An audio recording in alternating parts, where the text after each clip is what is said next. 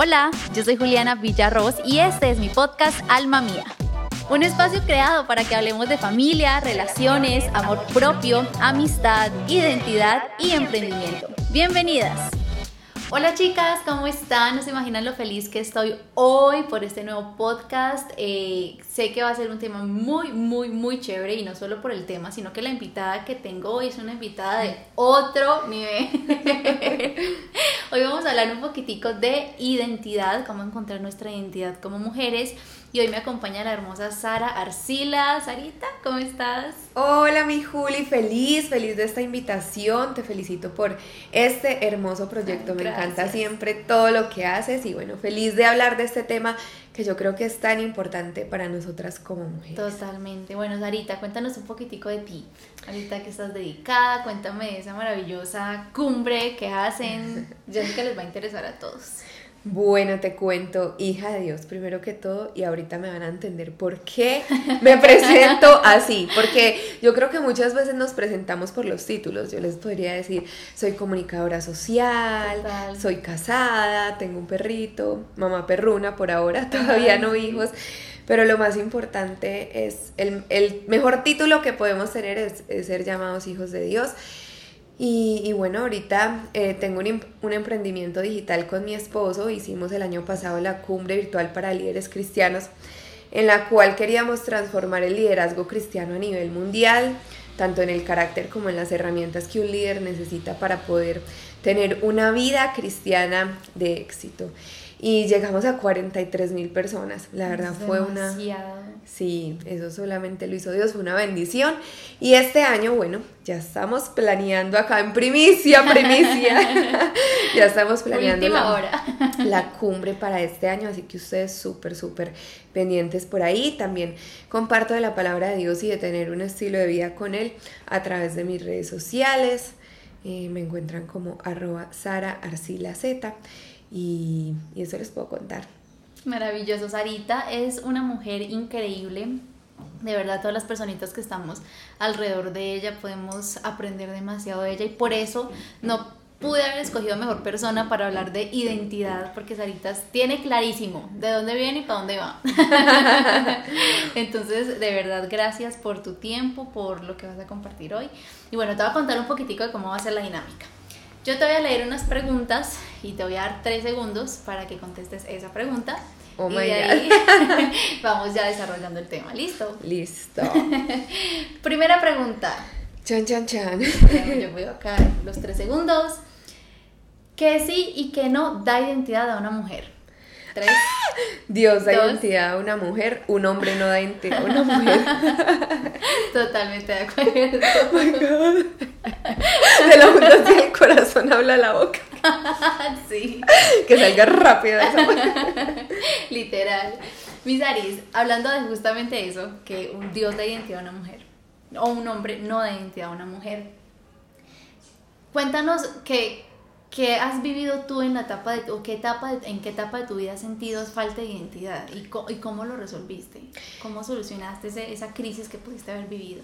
Les cuento que cuando yo tenía nueve años mis papás se separaron, eh, se divorciaron y yo creo que ahí comenzó esa falta de identidad porque siento que es en el hogar donde empezamos a construir nuestra identidad. Y Dios todo lo hace perfecto y por eso tenemos un papá, una mamá, porque cada uno cumple un rol muy importante. Entonces mi papá se va de la casa por el divorcio, aclaro que siempre fue un papá muy presente, pero al mismo tiempo no en casa, entonces desde ahí comenzó como a estar un poco distorsionada esa identidad y en la adolescencia entonces muchísimo más. Entonces comencé a tener baja autoestima, a tener muy distorsionada mi identidad, a no encontrarme como encajando en ningún lugar de la mejor manera, a sentirme rechazada como por mí, por mí misma y también por los demás, así no lo estuvieran haciendo, como con mucho temor, muchas inseguridades y la verdad, yo tengo que decir lo que fue y fue que a los 17 años conocí a Dios. Él llegó a mi vida y yo creo que le di un giro a mi vida de 180 grados literal. Y él transformó mi identidad cuando yo comencé a ver lo que él decía de mí, lo que él pensaba de mí, lo que él me prometía a mí, lo que yo era en él, los planes que tenía para mí. Esto comenzó a darme esa identidad que quizás tanto busqué. Yo creo que él mismo se encargó de guardarme porque siendo yo solita me hubiera perdido muchísimo más como en muchas cosas, encontrando llenar esos vacíos. Pero, pero sí, de pronto pensé que nunca nadie me iba a amar, por ejemplo. Eh, justamente por ver un hogar divorciado. Eh, no sabía si, si alguien me iba a amar, más bien pensaba que no y por eso hasta ni quería casarme, simplemente porque esa ausencia de padre eh, y hasta yo te diría que de madre, aunque siempre estuvo acá, a ella le dio muy duro todo ese proceso, entonces de alguna manera también no, se ausentó y yo como hermana mayor también como cuidar a mi hermano, o sea, tuve muy distorsionado mi rol y simplemente lo transformó él.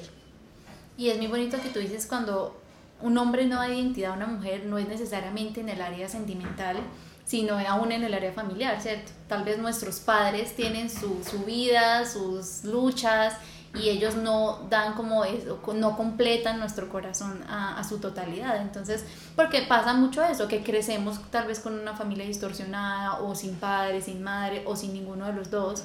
Entonces, eso tal vez no es, no es una excusa para decirnos que crecí sin papá, crecí sin mamá o crecí con un hogar distorsionado, sino que definitivamente Dios es quien da ese enfoque en cualquier circunstancia de la vida, sea que tengas una familia exitosa, en, hablando de relaciones o no. Así es, completamente. Y yo te dije ahorita que Dios creo que me guardo justamente era por eso, porque yo siento que así yo sentía, así yo sintiera que nadie me iba a querer, de alguna manera sí quería llamar la atención de los hombres. Claro. Y por eso te digo, él me tuvo que haber guardado, porque si no, yo quién sabe con quién me habría metido, pero no se dio, pero creo que a muchas mujeres sí les puede pasar eso. Si de pronto tuvieron un hogar distorsionado, un padre ausente, van a buscar siempre esa figura paterna en un hombre y van a hacer relaciones muy tóxicas. Claro, constantemente estamos buscando cómo llenar el corazón de eso que todo solo lo puede llenar Dios, ¿cierto? Completamente. Y, constantemente nos estamos preguntando, bueno, ¿hacia dónde voy? ¿Qué quiero? Y justamente eh, por ahí te hago la, la siguiente pregunta y es ¿Qué crees que, o sea, qué preguntas crees que nos tenemos que hacer en nuestra vida para eh, definir nuestra identidad, sabiendo que tal vez no la tenemos clara desde un principio, que crecemos en hogares distorsionados o en una sociedad tan llena de información? ¿Qué crees que hace que definamos nuestra identidad? ¿Qué preguntas nos tenemos que hacer? Yo diría que las siguientes preguntas, ¿quién soy? ¿De dónde vengo? ¿Para dónde voy? ¿Y con qué misión vine a esta tierra? Imagínate que hay una estadística que dice que únicamente el 3% de la población a nivel mundial va a cumplir el propósito para el que fue creado.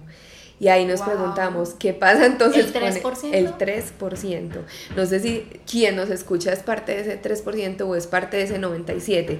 Que, ah, jamás en su vida se ha preguntado que hay un propósito de vida. Entonces cree que como nos enseñaban en ciencias en el colegio, nacimos para nacer, crecer, reproducirnos y morir. o como decía un antiguo presidente por acá, trabajar, trabajar y trabajar. ¿Cierto? Otras personas que de pronto dicen, como que sí debe haber un propósito, pero estoy tan ocupado, tan absorbido por mi día a día, por todo lo que tengo que hacer, hijos que sostener, eh, éxito que alcanzar.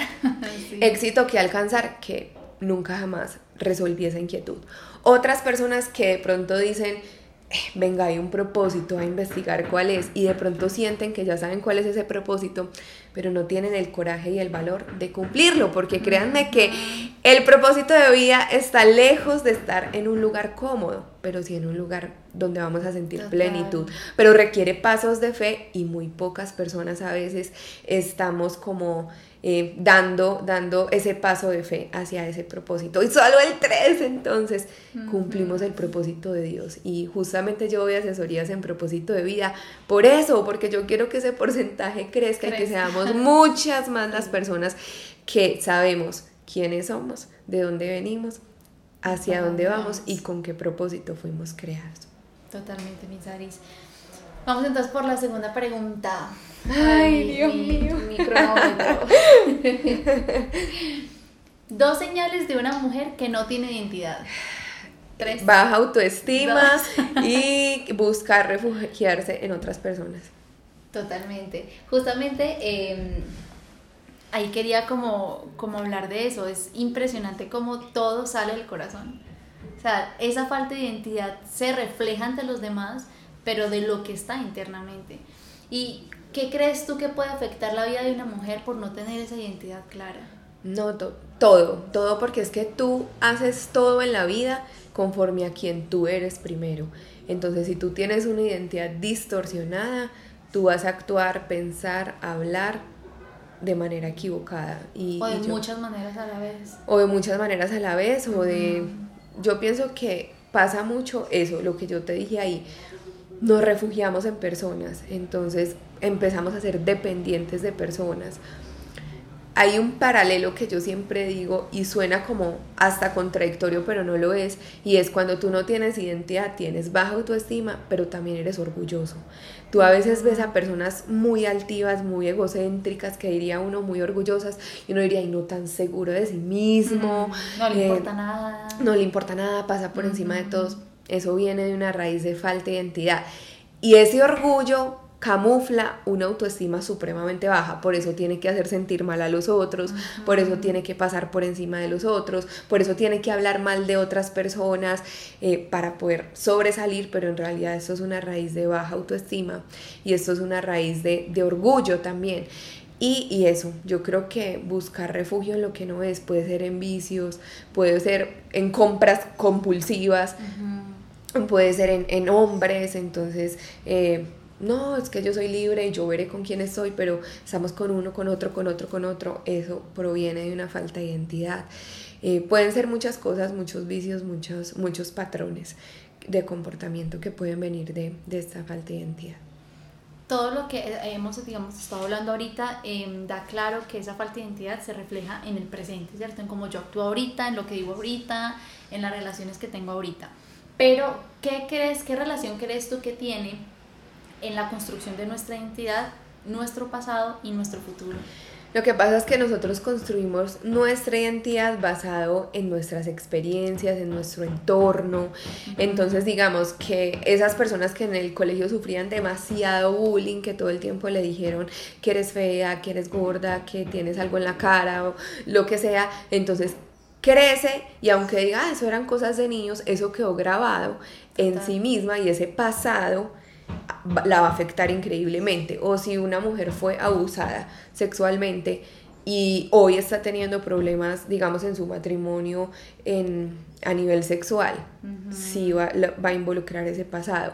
O lo mismo, si tuvo un hogar distorsionado, un hogar eh, destruido como de pronto el que yo tuve, obviamente también va, a afectar su presente y su futuro. Entonces, claro, nosotros somos una construcción de, experiencias, de momentos, pero ahí es lo que yo te decía, ahí es que llega Dios y literalmente, como dice la palabra, te hace una nueva persona, una nueva criatura, te da una nueva identidad, hace que esas cosas viejas que tanto te afectaban pasen y Él hace cosas nuevas para que tú seas una nueva persona. Y por ende, obviamente afecta al futuro, porque todo lo que estemos haciendo hoy es construcción hacia el futuro. Entonces, de acuerdo a la identidad que estemos teniendo hoy, pues es lo que estamos proyectando a futuro. Entonces, por eso sí, si tú sientes que tienes tu identidad perdida, que no sabes quién eres, que no sabes hacia dónde vas, seguramente en aquel que te creó está esa respuesta para comenzar de nuevo y para empezar a sembrar cosas que quieres cosechar en el futuro. Y de hecho hay un dicho que dice, me corriges, no estoy muy segura cómo es el dicho, pero el que no sabe para dónde va, cualquier bull le sirve. Perfecto, así es el dicho. Entonces, el hecho de eh, tener un pasado muy presente en nuestro día a día, sea el hecho de no haber sanado, el hecho de no haber perdonado, el hecho de no haber cerrado ciclos correctamente, afecta a nuestro presente y por ende eh, tal vez no vamos a tener claridad de nuestro futuro, de qué queremos, de nuestros sueños y nuestras metas, porque estamos tan preocupadas en el día a día por lo que fue el pasado, por lo que dije, por lo que no dije, por la relación que no cerré, por esto, por aquello, que en nuestro futuro no nos encargamos de cómo vamos a, en nuestro presente, no nos enfocamos en cómo vamos a crear el futuro. Entonces, claro, para cualquier lado vamos porque no tenemos una, una identidad de hacia dónde ir. El pasado yo siento que es como una venda en los ojos y por eso a veces estamos en el presente y decimos es que me cuesta muchísimo visionar, me cuesta muchísimo saber para dónde voy, me cuesta muchísimo tener nuevas ideas, soñar, imaginarme cómo será mi futuro. Quizás tienes la venda del pasado puesta y es una venda que solamente quita Dios y que quita también el reconocer que la tienes puesta y el comenzar tú a hacer cosas diferentes para que esa venda caiga y puedas comenzar a ver tu futuro con claridad. Y quita nuestra identidad, porque tal vez estamos en, nuestra cabeza nos retumba lo que X persona nos dijo hace cinco años y nos creemos lo que esa persona dijo, pero a la hora de la verdad no estamos creyendo ni en nosotras ni en las palabras de Dios. Entonces, claro, nuestra identidad se distorsiona al 100%. Y acá súper importante, tú no eres lo que esa persona te dijo que eres, tú no eres lo que tu exnovio te maltrató y te dijo que no valías nada, tú no eres lo que te dijeron cuando estabas en el colegio, tú no eres lo que quizás te dijeron en tu hogar, tú eres lo que Dios dice que eres, tú alcanzarás lo que Él dice que vas a alcanzar, entonces por eso es que yo les podría decir que es Él, en Él que encontramos esa identidad. Totalmente, Misaris. Vamos con la tercera. Ay, Dios Razones por las que las redes sociales afectan nuestra identidad. Tres. Eh, falsa imagen y apariencias. Totalmente.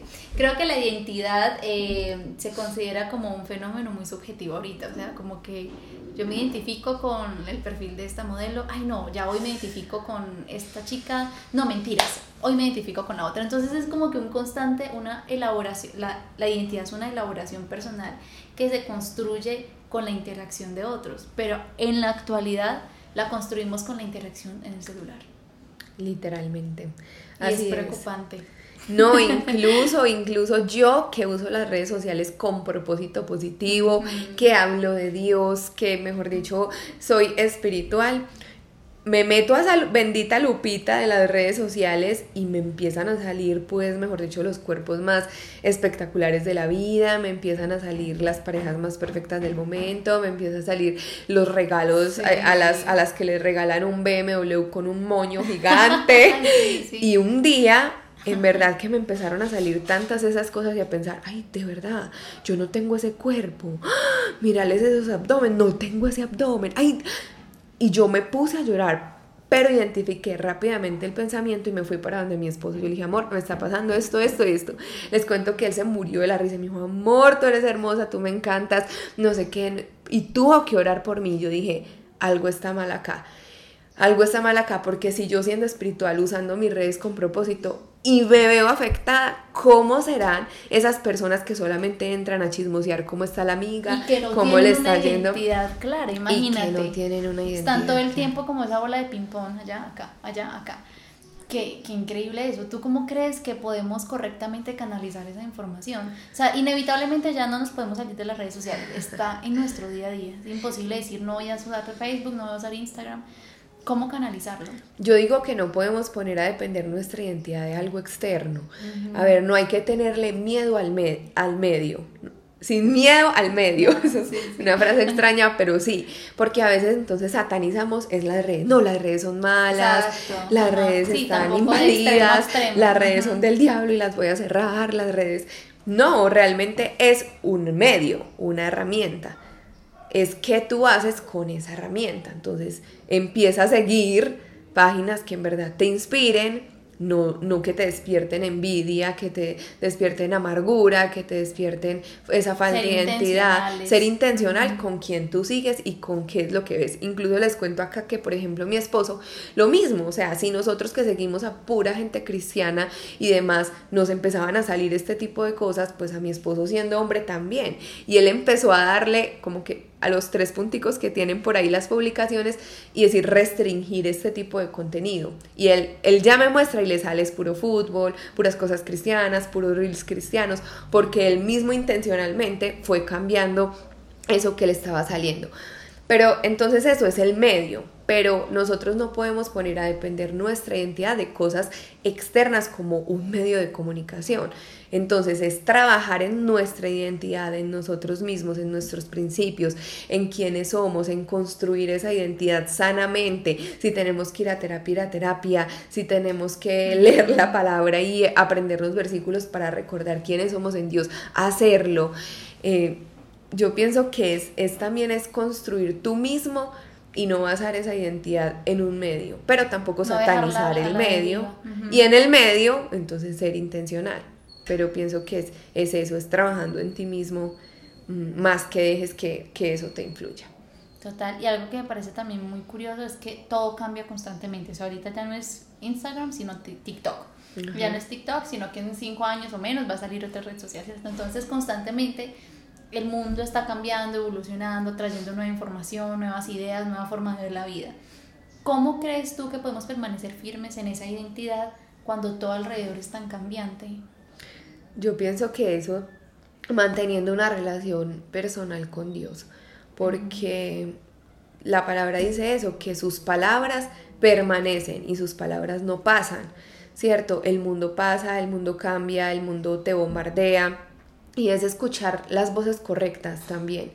Yo siento eso porque a veces está nuestra propia voz, la voz del enemigo, la voz de los que nos critican, pero por allá hay una vocecita que nos quiere decir lo hermosas que somos, los valiosas que somos, cuánto Él dio por nosotras, hacia dónde nos va a llevar, pero estamos tan llenas y saturadas de ruido de otras voces que apagamos la voz que, que, sí deberíamos escuchar. Entonces es empezar a escuchar también las voces correctas y las voces correctas, pues obviamente principalmente es la de Dios, pero hay otras, hay otras voces que también podemos escuchar de amigos, de consejeros, de guías, de mentores de personas a nuestro alrededor que también van haciendo ese, ese construir esa identidad y, y que van ayudándonos en nuestro crecer. Pero yo creo que lo principal es mantener esa esa relación fuerte, fuerte con Dios. Y siento que Él me lo mostraba un día de la siguiente manera. Hay una palabra que está muy de moda, que es inquebrantable. Wow, eso suena hermoso, eso suena precioso. Y Dios me lo decía de la siguiente manera. Tú eres inquebrantable de dos maneras. Uno, cuando sabes de qué estás hecho, de qué material estás hecho, porque si yo suelto un vaso de vidrio acá en este momento, pues se va a quebrar, pero si yo suelto de pronto algo de hierro, pues no se me va a quebrar. Entonces, saber de qué estás hecho, de qué material estás hecho. Pero Dios también me lo decía de la siguiente manera, tú eres inquebrantable ante esas cosas del mundo cuando ya estás quebrado. Y, o sea, nadie te puede quebrar cuando ya tú estás quebrado. Y eso me encantaba porque yo decía, wow, y pero que es quebrado, porque ahora no es que no, es que como ya estoy maltratado, herido, llevado ya, nadie me puede quebrar más. Pues también, pero esa no, esa, no sería la manera. Y lo que estamos transmitiendo acá es cuando tú día a día te quebrantas delante de la presencia de Dios, eso te hace fuerte.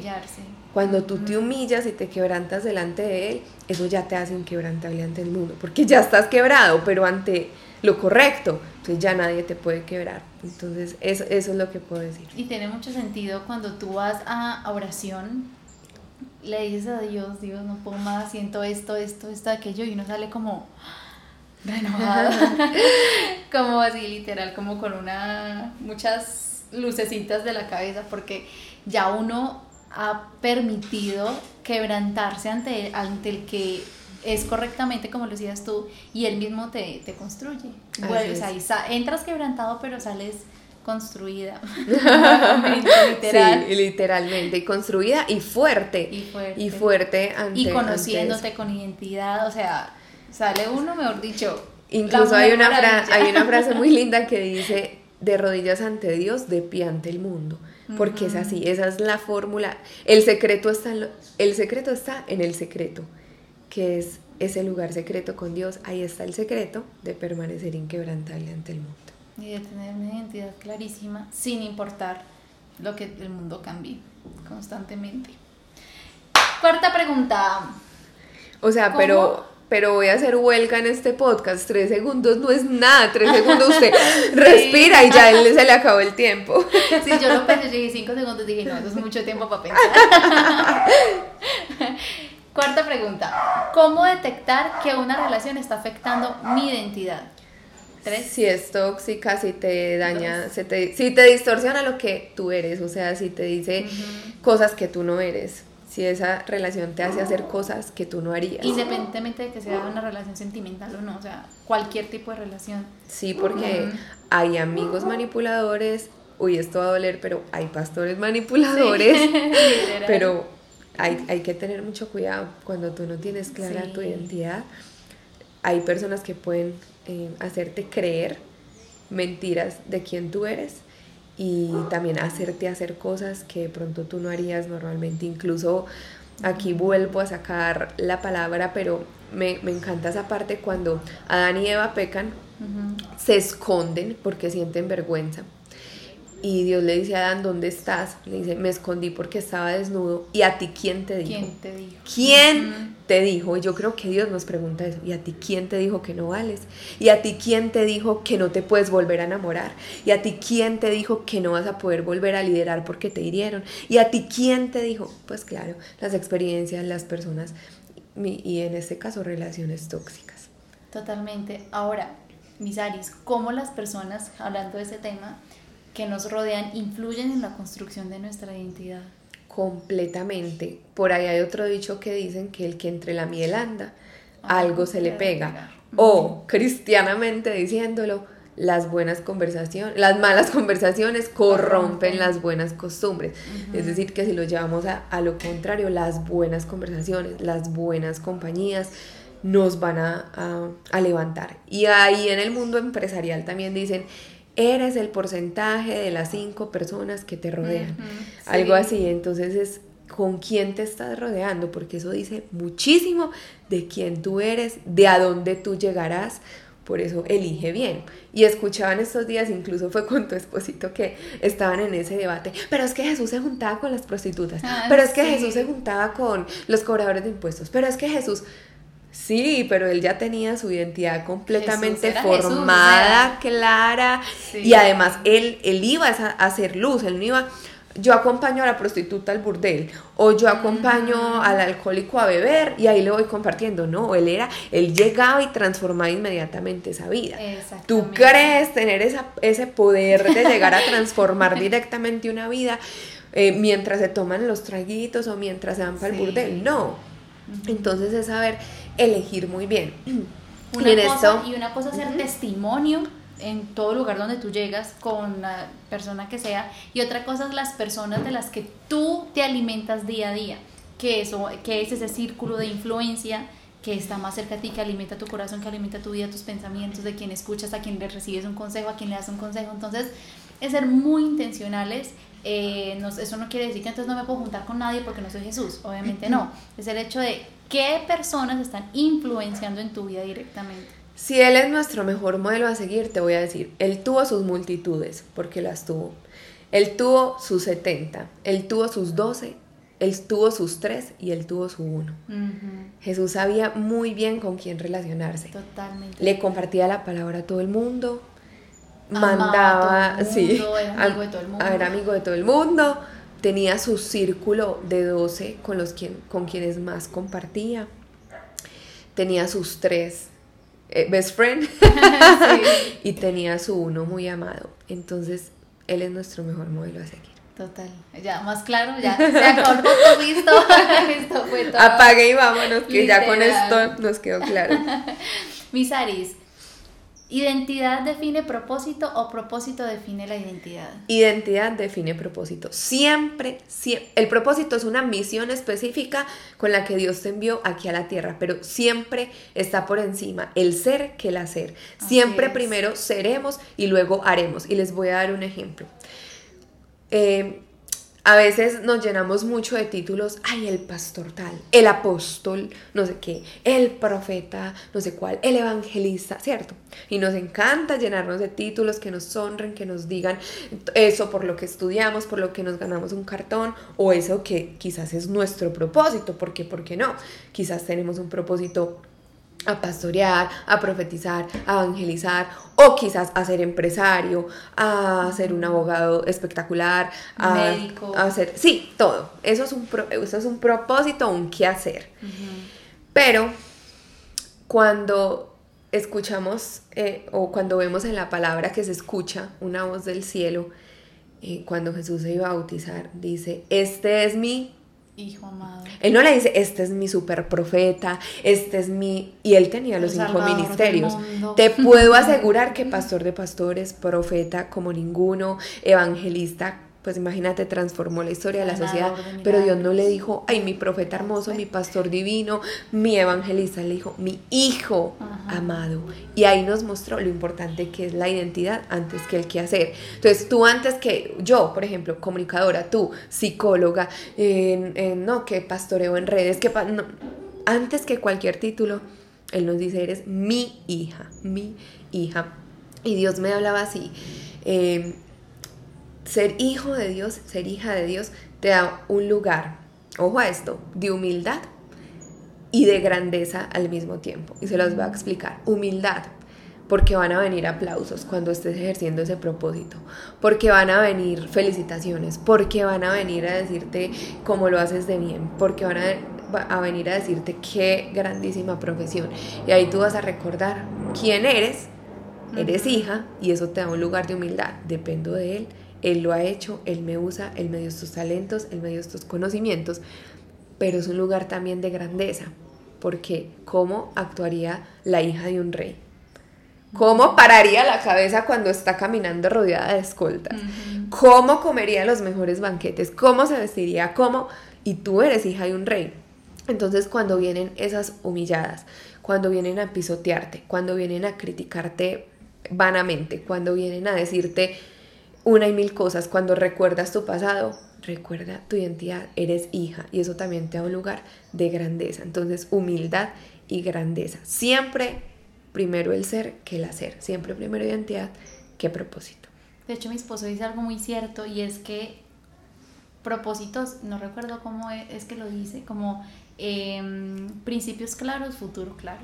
Sea, si Así yo es. tengo mis principios claros y yo sé qué qué me gusta, qué quiero, si yo tengo mi identidad clara, pues mi propósito va a estar súper claro. Es como si le pusieran a una persona que sufre de as- a- abstin- asti- astigmatismo, ¿cómo se dice? Astigma- astigmatismo. Tres tristes tigres. es como si le pusieran unas gafas y viera clarísimo el Exacto, panorama. Así es. Entonces yo creo que antes mm, que preocuparnos por cómo eh, alcanzar tal propósito eh, o tal meta, cómo alcanzar este sueño, obvio, es súper importante, como lo hablábamos ahora, tener eh, claridad de dónde vamos, pero creo que más que eso es saber quiénes somos. Así es. Así es, completamente. Misaris, última pregunta. Si pudieras poner un cartel enorme con una frase donde le dieras un consejo a miles de personas, van a pasar y lo van a ver, ¿qué les dirías? Pero esa sí no es tres segundos. Te la dejo abierta. Eh, pues hablando del tema de identidad, Ajá.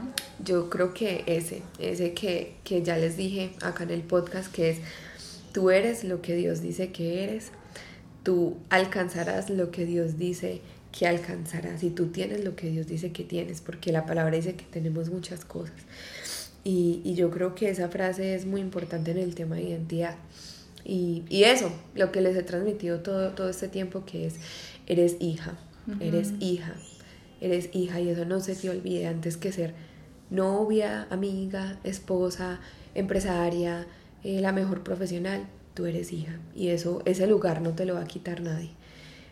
El trabajo se te puede acabar, una relación la puedes terminar, una amistad se puede dañar, pero tu lugar de hija nadie te lo quita y te lo dio él.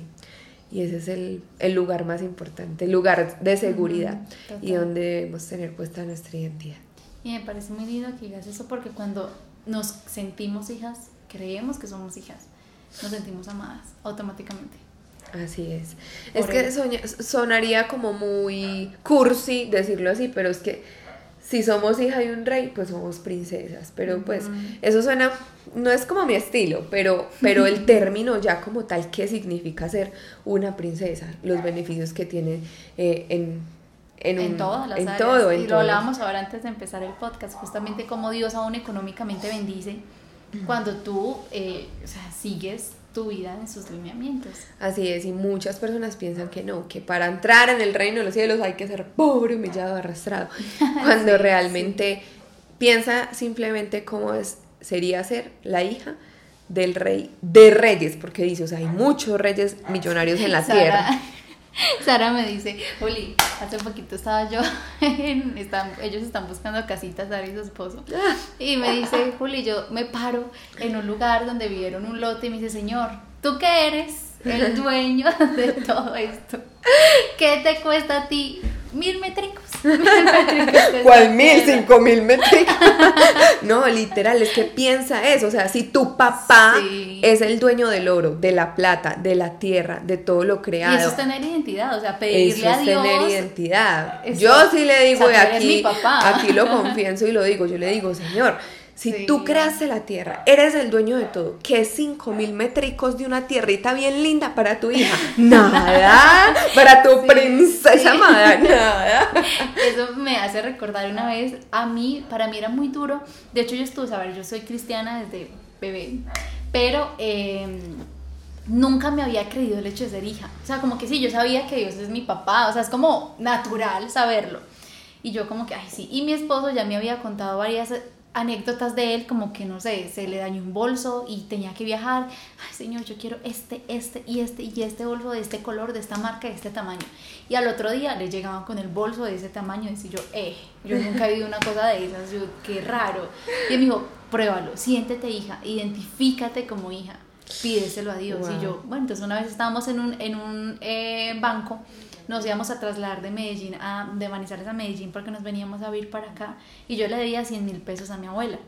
eh, porque me lo había prestado no sé para qué cosa. Y yo le dije, estaba sentada en el banco, yo le dije, señor, necesito 100 mil de aquí a la una de la tarde. Así se lo dije.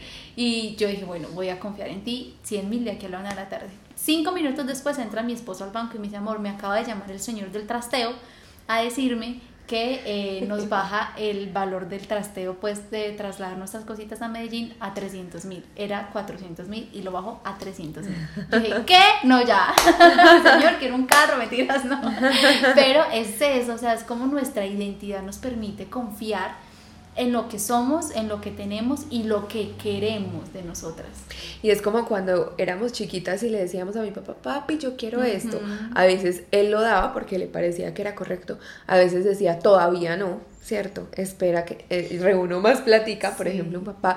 O definitivamente esto no. Y uno, ¡ah! Ujú. Y, y realmente lo mismo pasa con Dios. A veces nos da su sí inmediato, eh, sorprende nuestro corazón, nos cautiva, nos da regalos. A veces nos dice, espérate hija que estoy preparando algo. Y a veces nos dice, no, esto definitivamente no. Pero un no de Dios quiere decir, tengo algo mejor. No es como que no, sino Exacto. que eh, y es tengo algo mejor, por eso no. en nuestra identidad, en nuestro corazón, todo. Totalmente, gracias por este tiempo. Ay, no, yo feliz de acompañarte en, en este proyecto, de, de saludar a todas estas chicas hermosas, amadas por Dios y, y que sé que este, este podcast fue de impacto para sus vidas, sus corazones y, Totalmente. y les deja un poco más claro quiénes son. Y cuando sabes quién eres, sabes también para dónde vas. Total, y es muy bueno este tipo de, de, de contenido o de temas porque creo que siempre estamos en búsqueda de identidad, no solamente en nuestra adolescencia ni demás, sino que como constantemente estamos y necesitamos que nos recuerden quiénes somos y para dónde vamos. Entonces, chicas, esperamos que les haya servido mucho. Eh, escúchenlo las veces que quieran. Siempre recuerden que Dios está ahí para amarlas y llevarlas a cosas más grandes de lo que se pueden imaginar. Nos vemos en un próximo podcast y un besito. Nos vemos. Chao, chao. Bye.